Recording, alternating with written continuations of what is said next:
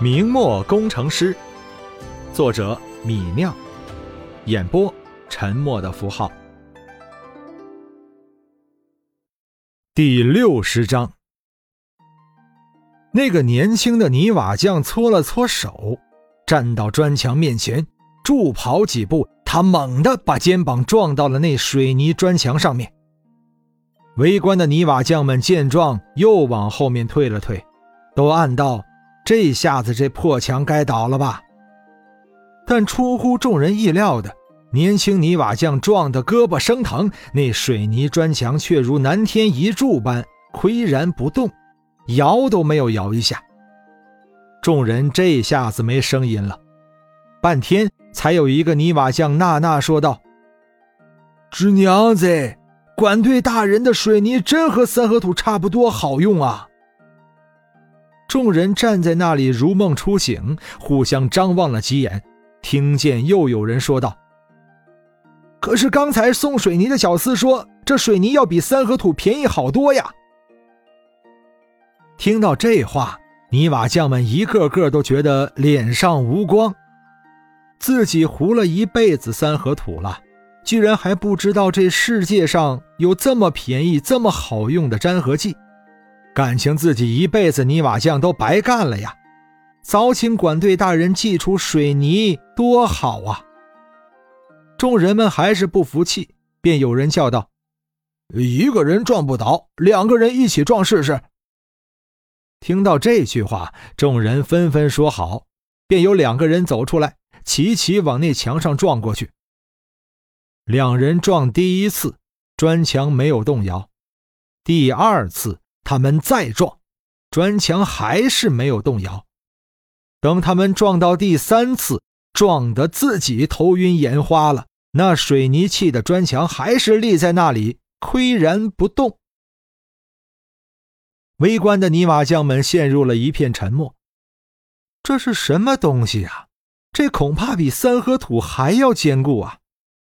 这么贱的黑乎乎的水泥，还掺上沙子一起用。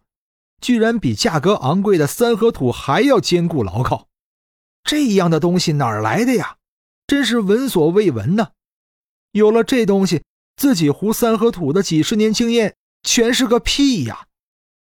就连老成持重的陶有茂此时也是脸色尴尬，好久才有人说了一句：“管队大人不愧是城东李家呀，以前弄粗肥皂。”现在又整出这么一个神奇的水泥出来了。众人沉默了半天，陶有茂才排众走了出来。他走进屋里，拿出一把菜刀出来，走到砖墙面前，用菜刀往那砖缝里的风干水泥上砍去。他就不信，莫非连菜刀都砍不开这水泥？但接下来的情景却让他说不出话来了。只听到“哐”一声，砍到水泥上的菜刀被猛地震开，在水泥上敲击出一片火花出来。而一刀砍下去，那风干在砖缝里的水泥只是砍出了一个小口子。这水泥太坚固了，这简直是石头呀！要知道，即便是加了红糖的三合土，那也抵不住刀剑的劈砍呢。众人看到这样的情景。一个个口服心服，对于这些日日用三合土砌墙的泥瓦匠来说，这水泥仿佛让他们看到了神仙手段。陶有茂把刀往地下一扔，巍然叹道：“王八羔子，我糊了一辈子三合土，算是白糊了。我真是第一次见到这玩意儿，这玩意儿比三合土要好十几倍。”九月中旬，士兵的营房便全部修好，床铺被褥也已经准备好。九月十五号，六百名选风团的士兵纷纷到范家庄报道。李直把这六百人分为四个连，每个连七十五人，每个连三个排，每个排二十五人。军中最重战功、能力和资历。现在还没打过仗，显不出战功和能力，便只能先重资历。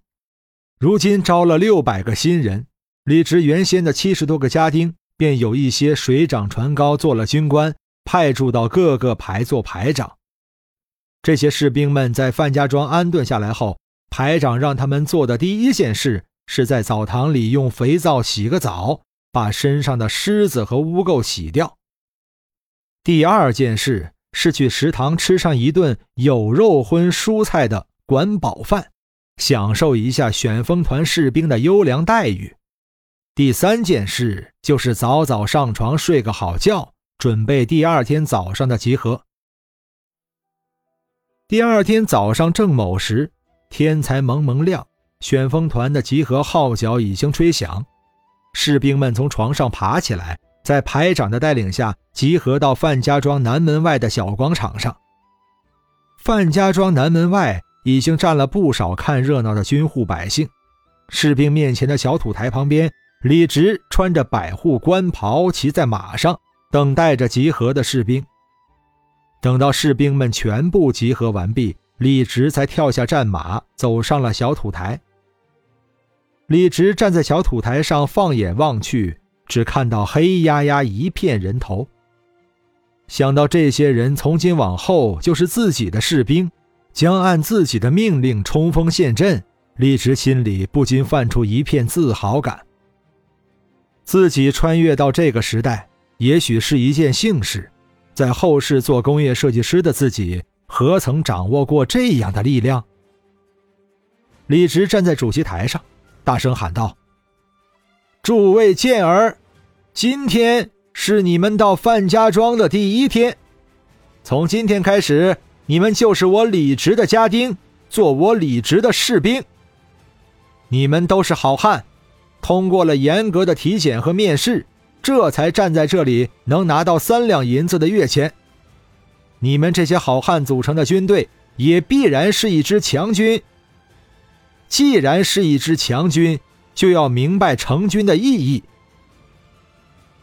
好不容易挤进李直的家丁队伍，李直的六百新家丁们都十分服从命令，站在下面竖着耳朵听着李直的话。没有一个人喧哗吵闹。李直大声说道：“我们是一支新军，我们是不同于其他大明军队的新军。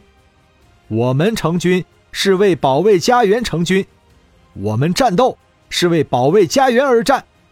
现在范家庄就是选风团的家园，李家的各种工厂作坊则是我们家园的果实。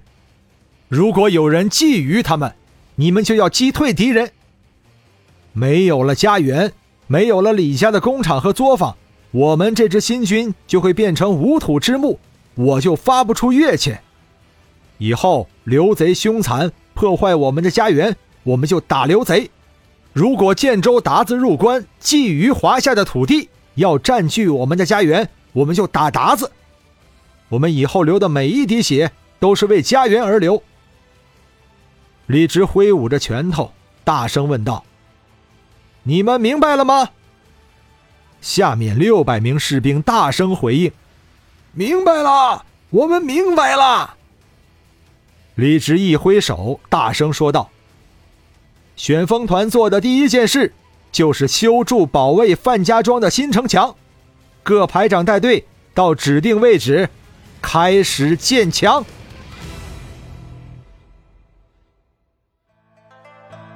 本章播讲完毕，感谢您的收听。